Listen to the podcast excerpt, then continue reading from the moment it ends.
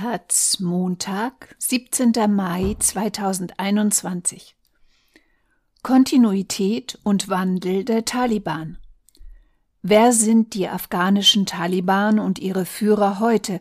Was hat sie geprägt und was ist von ihnen zu erwarten? Von Thomas Ruttig Nach dem Ende einer dreitägigen Feuerpause anlässlich des islamischen Eid-ul-Fitr-Festes gehen in Afghanistan die Kämpfe zwischen Taliban und Armee seit Sonntag weiter. Laut dem Chef des Rates der südlichen Provinz Helmand attackierten Taliban-Kämpfer Sicherheitsposten in der Umgebung von Lashkargah und weiteren Bezirken.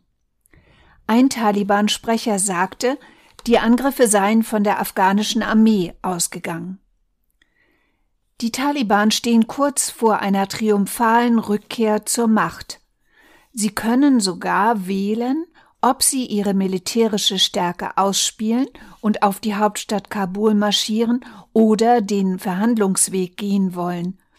Der laufende Abzug der US-Truppen und die Uneinigkeit im Lager von Präsident Ashraf Ghani stärken ihre Ausgangsposition noch. Eine künftige Regierung ohne Taliban wird es kaum geben, bestenfalls in einer Koalition. Wird das zu einem Rückfall in die Zeiten vor der US geführten Intervention 2001 führen, als die islamistische Aufstandsbewegung vor allem mit Verboten und Unterdrückung herrschte? Seitdem haben sich die Taliban ihre Führung und deren Politik erkennbar entwickelt.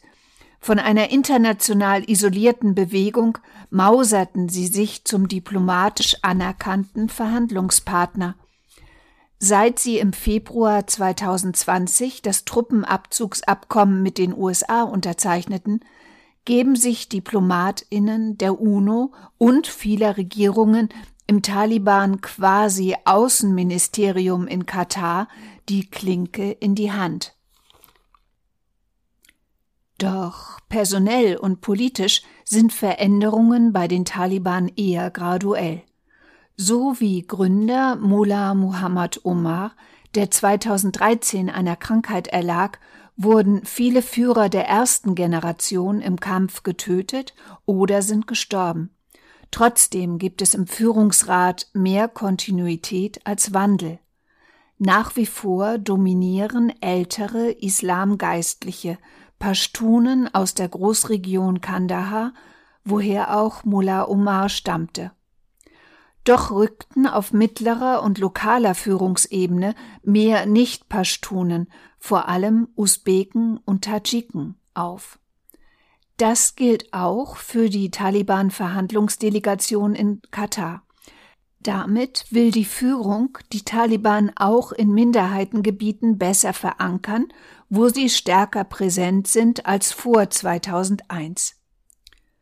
Zuweilen greift eine Art dynastisches Prinzip, wie auch in anderen politischen Bewegungen Afghanistans.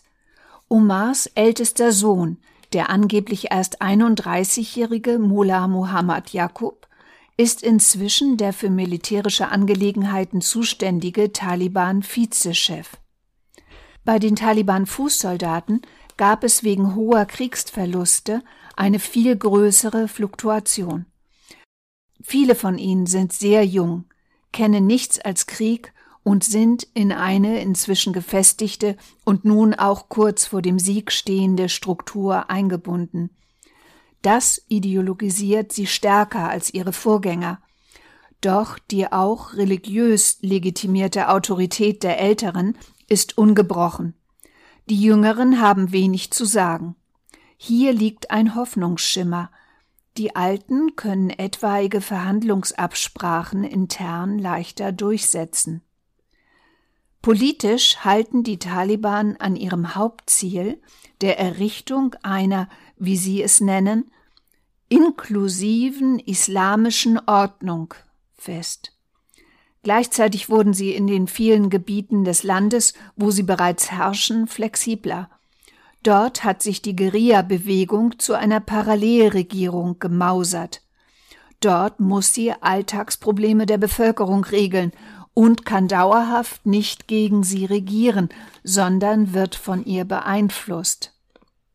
Die Taliban halten Schulen und Krankenhäuser am Laufen, sammeln Spenden für kleinere Infrastrukturprojekte und registrieren Hilfsorganisationen.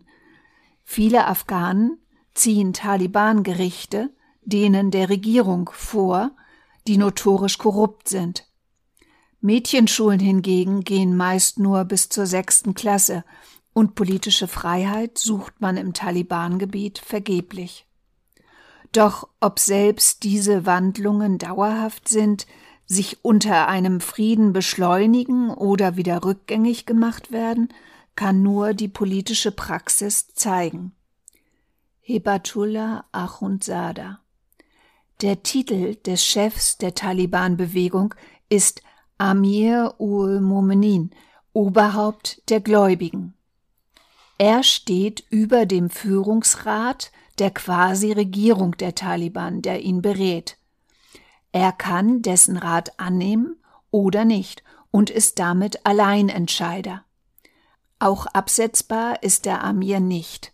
Seine beiden Vorgänger, Mullah Omar und Mullah Akhtar Muhammad Mansur, amtierten bis zu ihrem Tod. Nach Mansurs Tod 2016 bestimmte der Führungsrat Hebatullah in Afghanistan ist die Anrede mit dem ersten Namen höflich, einmütig zum neuen Amir.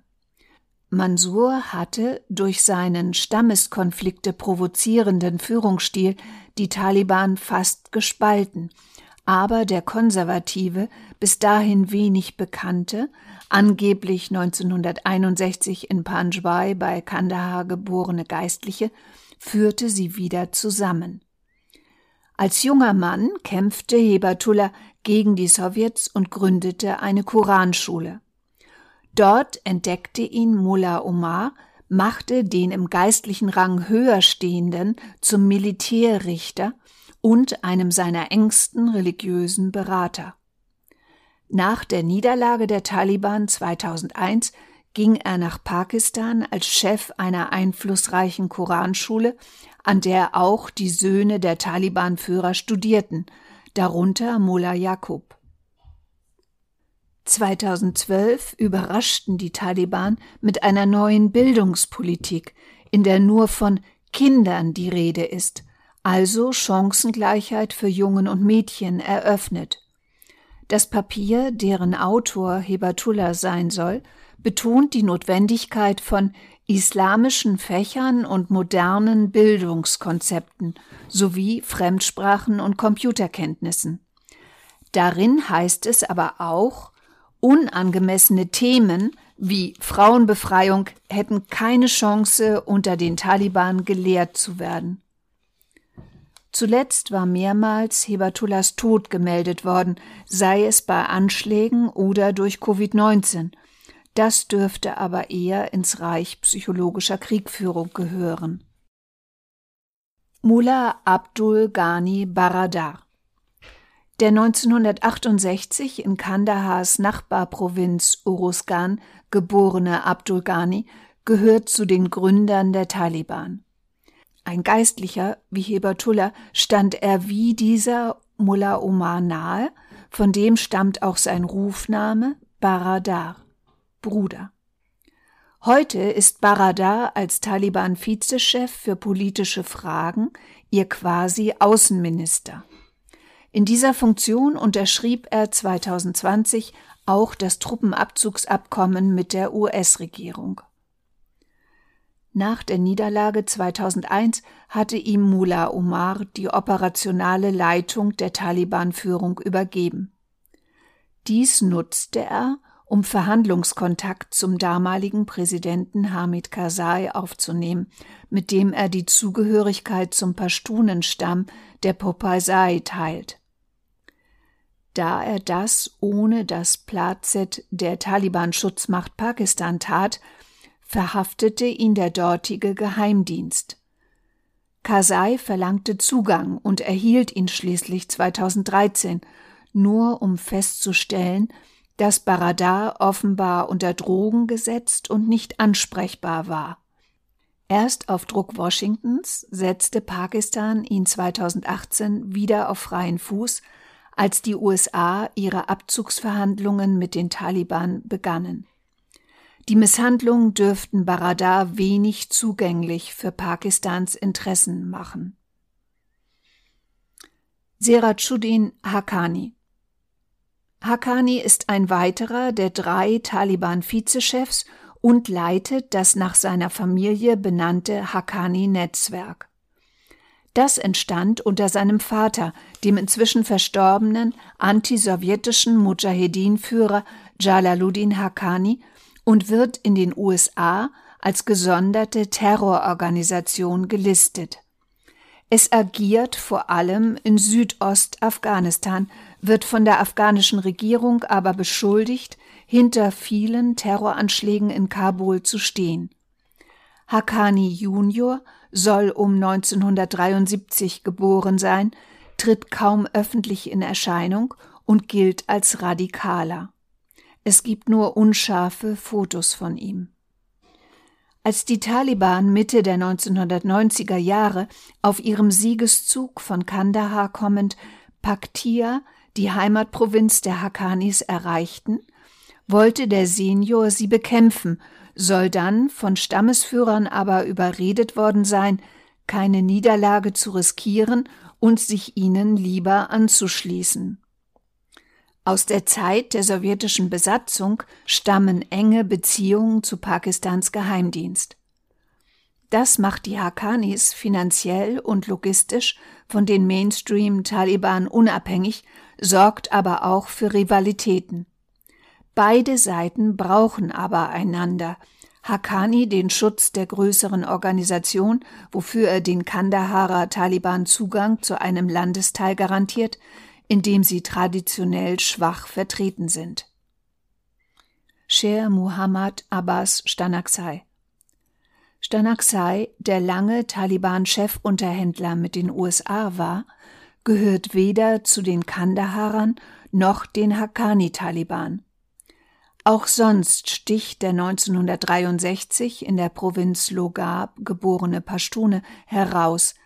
Er ist kein Geistlicher, soll zur Zeit der afghanischen Monarchie eine Militärakademie in Indien besucht haben und desertierte während der sowjetischen Besatzung zu den Mujahedin.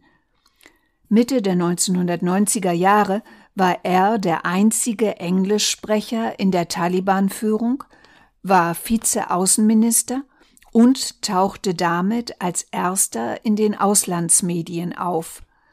Auch jetzt ist er dort häufig präsent.